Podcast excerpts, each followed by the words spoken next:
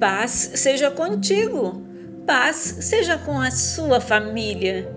Ele guardará os caminhos dos justos e protege seus fiéis por onde andam. Provérbios capítulo 2, versículo 8. Anime-se, a justiça de Deus é inescapável. Nenhum terror ardente escapa de sua vista. Nenhum tirano assassino se esconde de seus olhos. Nenhum descontente perverso pode fugir de sua presença. Aqueles que perseguem e fazem mártires do povo de Deus receberão o fim que merecem.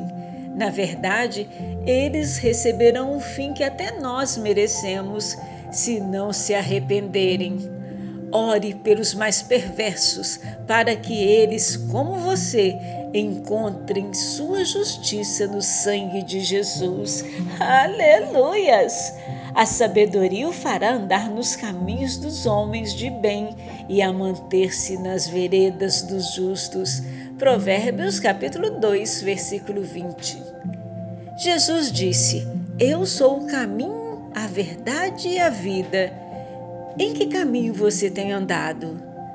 Deus te abençoe e te guarde.